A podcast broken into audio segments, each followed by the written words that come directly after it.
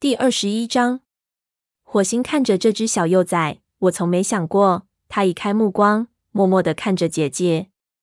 我生的其他孩子将由我的主人决定他们住在哪里，但他是我的长子，我想自己决定他的未来。公主扬起下巴，继续说：“请把他培养成一位英雄，就像你一样。”长期以来折磨火星的孤独感开始渐渐消失。他脑海里浮现出这只幼崽在族群里生活的画面，自己带着它游历森林，和它一起在密林间捕猎。最后，雷族里多了一位新武士，这名武士和自己来自于同一条血脉。公主说：“我知道你为徒弟的事很难过。我想，如果你有一位新徒弟，一个和你有血缘关系的徒弟，你就不会感到那么孤独了。”他伸长脖子，将鼻子抵着火星的侧腹。接着说：“我并不完全了解你们族群的生活方式，但看到你以及听到你谈论你们的生活，我想，如果我的儿子能够成为一名武士，我会感到无比的骄傲。”最初的兴奋过后，火星想起了他的族群，他们是多么需要武士啊！探长永远也当不成武士了，而且，如果绿感冒再夺去更多的生命怎么办？雷族也许需要这个幼崽。他突然感觉到落在身上的雨滴。这只幼崽需要避雨，而且要快。虽然它看起来很健壮，但它仍旧太小，不能长时间忍受寒冷和潮湿。火星说：“我把它带走了。你送给雷族一份大礼。我将把它训练成为森林里有史以来最优秀的武士。”他衔着幼崽颈背上的皮毛，将它叼起。公主眼里充满了感激和骄傲。她说：“谢谢你，火星。谁知道呢？也许他还会成为一位族长，拥有九条性命呢。”火星深情地看着姐姐那张充满信任和希望的脸庞。她的姐姐真的相信这一切会发生吗？接着，她想起一件事，不由得心里产生疑问：现在族里正在流行绿感冒。如果它活不到叶子发绿的季节怎么办？但当他嗅到幼崽身上散发出的惬意的气味时，他渐渐产生信心。这只幼崽不会死的，它那么健壮，还和它来自同一血脉。火星深吸了口气，他必须抓紧时间。这只幼崽已经在挨冻了。和姐姐道别之后，他冲进灌木丛里。这只幼崽比他想象的要沉。它在火星的嘴下晃晃悠悠，使火星不能完全迈开前腿。等火星到达沟边的时候，他的脖子酸痛的要死。他顺着陡坡下到沟里，每一步都小心翼翼的，生怕摔跤。来到营地门口，火星迟疑起来。他突然想起自己该好好想想应当怎样向族群解释这件事情。他将不得不承认自己拜访宠物猫姐姐。但时间已容不得他多想，他能感觉到这只幼崽在打寒战。火星走进金雀花通道里，幼崽被一根刺扎了一下，立刻发出响亮的哭闹。当火星走进会场时，一道道惊讶的目光朝他射来。两支捕猎分队都已回到营地，鼠毛、白风、沙爪和绝爪正站在会场里，只有灰条不见踪影。受到哭闹声和陌生气味的吸引，族里其余的猫一个接一个从巢穴里出来了。大家都不作声，他们看着火星，眼里充满了敌意和困惑，似乎是在看一个陌生者。众目睽睽之下，火星叼着幼崽缓缓走到会场中央。他感到自己口干舌燥。他为什么会以为族群能接纳这只幼崽呢？当他看到蓝星从黄牙的医务室走出来时，心里感到一阵轻松。但黄牙却睁大了眼睛，吃惊的程度丝毫不逊于其他的猫。他问：“这是怎么回事？”火星的脊背上掠过一丝寒意。他将幼崽放在前爪上，卷过尾巴盖在他的身上，这才回答说：“这是我姐姐的孩子。”虎掌瞪着他喝道：“你姐姐？”文伟喊道：“你还有个姐姐，在哪里？”长尾厌恶地说：“当然在火星出生的地方喽，两腿动物的地盘。”蓝星的眼睛真的越发大了。他问：“是真的吗？”火星承认说：“是的，我姐姐让我把它带回族里抚养。蓝星问：“那他为什么要这么做？”他的声音透出一种可怕的平静。火星紧张极了，结结巴巴地说：“我告诉他族里的生活。”如果在蓝星怀疑的目光逼视之下，他的声音越来越小。你去两腿动物地盘的事持续多久了？没有多长时间，只是从叶子凋落的季节开始的。但我只是去看姐姐，我仍然忠于雷族。忠于雷族，黑条的声音响彻整个会场，而你却带了只宠物猫来这里。一只老年猫讥讽说：“族里有一只宠物猫还嫌不够吗？”陈爪厉声斥责道：“信任一只宠物猫的结果，就是多了另一只宠物猫。”他转身用鼻子顶了顶沙爪，沙爪不安地瞅了瞅火星，然后低下头去。虎掌大声说：“你为什么把他带到这里？我们需要武士。”在他说话的过程中，那只幼崽开始在他的肚皮下蠕动。火星意识到自己的话是多么的荒唐，他的话引来更多轻蔑的叫嚷。火星只得低下头去，等指责声渐渐停息。奔风开口说：“族群里的烦心事已经够多了，这分明是在添乱吗？”鼠毛同意道：“他至少要等五个月才能够进行训练，这会给我们带来负担。”白风点头说：“你不应该把这只幼崽带来这里，火星。它太过柔弱，不适应族群生活。”火星一下子火了：“我出生时也是宠物猫，我也柔弱吗？”他觉得整个族群都在和他作对，他没有看见族群里还有一张友善的面孔。白风身后响起一个声音：“如果他带有火星的血统，那他将来必定会成为一名优秀的武士。”火星感到身体顿时放松下来。是灰条。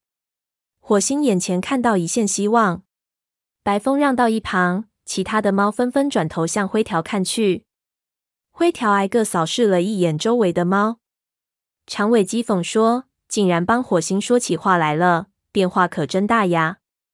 昨晚你还想把它撕成碎片呢。”黑条在一旁帮腔说：“喂，灰条，你怎么知道火星的血统配得上雷族呢？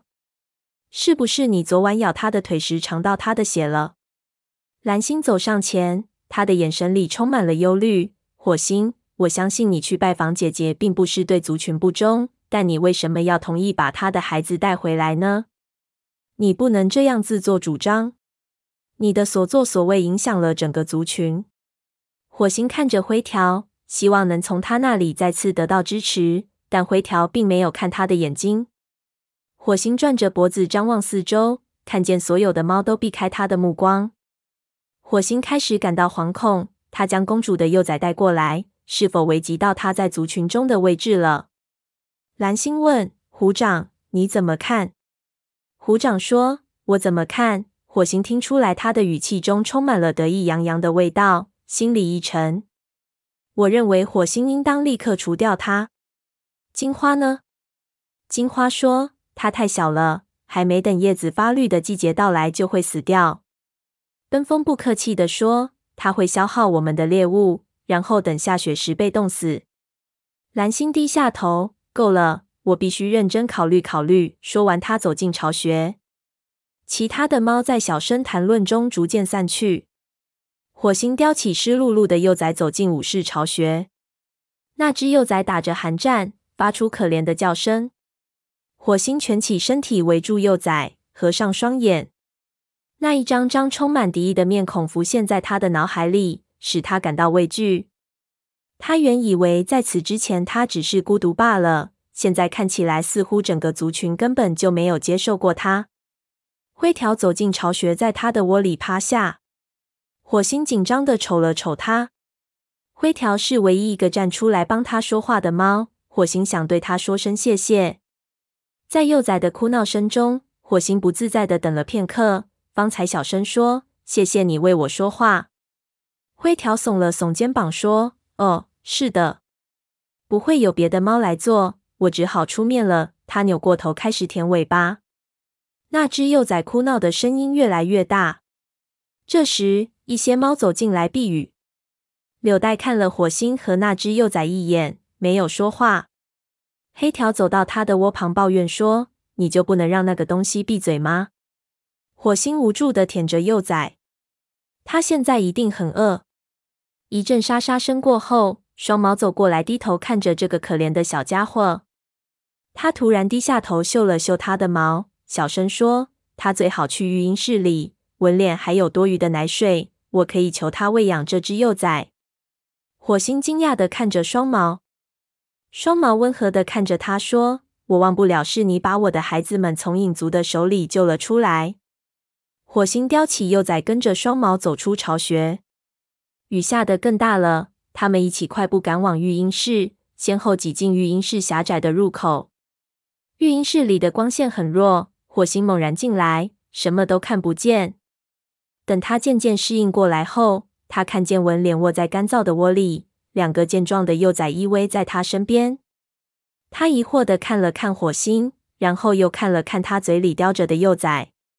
双毛小声对火星说：“昨晚纹脸的一个孩子死了。”火星想起住在医务室的那两个幼崽，不知道死的是其中的哪一个。他将公主的幼崽放在地上，轻声对纹脸说：“我很难过。”纹脸向他眨了眨眼睛，眼里充满了悲痛。双毛说：“文脸，我能感受到你的痛苦，但这只幼崽快要饿死了，而你又有奶水，你愿意喂养它吗？”文脸摇了摇头，合上双眼。似乎压根儿拒绝火星出现在他的巢穴里。双毛探出身体，用鼻子轻擦他的脸颊，小声说：“我知道他无法代替你的儿子，但他需要你的温暖和关心。”火星焦急的等在一旁。幼崽哭闹的声音变得更大了。他嗅到文脸奶水的气味，开始闭着眼睛蠕动着向他柔软的腹部爬去。他拱进文脸的两只幼崽之间。文脸低头看着他扭动身体爬过来，没有加以阻止。那只幼崽扒住他的奶头，开始吮吸。看见这只小东西将小爪子搭在自己的肚皮上，开始吃奶。文脸的目光渐渐变得柔和。双毛点点头说：“谢谢你，文脸。我能告诉蓝星，你愿意抚养这只幼崽吗？”文脸的目光没有离开这只白色的幼崽，轻轻回答说：“可以。”说着。他用爪子将这只幼崽拉得离自己更近些。火星高兴地低下头，用鼻子触了触他的肩膀，说：“谢谢你，我保证每天都给你捉来额外的猎物。”双毛说：“我去告诉蓝星。”火星抬头看着双毛，被他的好心肠深深感动。他说：“谢谢你，不论是否族生的，都不应当饿死幼崽。”说完，双毛转身走出育婴室。文脸悄声对火星说：“你现在可以走了，你的幼崽和我在一起很安全。”火星点点头，跟着双毛走出育婴室。他本想回到巢穴里，但他知道在没有听到蓝星的决定前，自己根本躺不下去。他在大雨里绕着会场转来转去，浑身上下都湿透了。不久之后，他看见双毛从蓝星的巢穴里出来。急急忙忙地赶往育婴室，柳带领着夜间巡逻队正要出发。这时，蓝星从他的巢穴里走了出来。火星停下脚步，心里砰砰直跳，腿脚都有些发软。只见蓝星跃上高岩，召唤道：“大家带上猎物，在高岩下集合。”柳带领着巡逻队拐回来，走进会场。其他的猫们一边抱怨着这场雨，一边离开他们干燥的巢穴。虎掌跳上高岩，阴沉着脸在蓝星身边坐下。火星想，他们要让我把他带回去了。他的呼吸开始变得急促。忽然，一个更可怕的念头出现在他的脑海里：如果蓝星让虎掌把他丢在森林里，怎么办？哦，星族啊，我该怎么向公主交代啊？等大家到齐后，蓝星说：“各位同胞，谁都不否认我们需要武士。”我们已经被绿感冒夺去了一条生命，而且现在距离叶子发绿的季节还有很长一段时间。探长受了严重的外伤，他永远也不能成为一名武士了。正如灰条所指出的，火星听到陈爪在旁边小声说：“这些天灰条都快变成宠物猫了。”他猛地转过头，但就在他开口之前，一只老猫向陈爪发出“嘘”的一声，让它安静。蓝星说：“正如灰条所指出的那样，这只幼崽身上具有火星的血统，所以它将来一定会成为一名优秀的武士。”一些猫向火星看过来。火星很少听到蓝星如此的赞许，他胸中涌出一股热流，顿时感到头晕眼花。蓝星顿了顿，俯视着族群，宣布道：“我决定，我们将收养这只幼崽。”大家听了都没有作声。火星只想向星族大呼感谢。他长长的舒了口气，雷族里终于有一个自己的亲戚了。蓝星继续说：“文联主动要求抚养这个幼崽，因此火星将负责为他提供膳食。”他低头看着火星，最后，我们该为这个幼崽起个名字。他的名字就叫云仔。鼠毛在猫群中大声说：“需要举行一个命名仪式吗？”火星期待的望着高岩。姐姐的孩子也会像他当初加入雷族时获得这项殊荣吗？蓝星俯视着鼠毛，冷冷的回答说：“不必了。”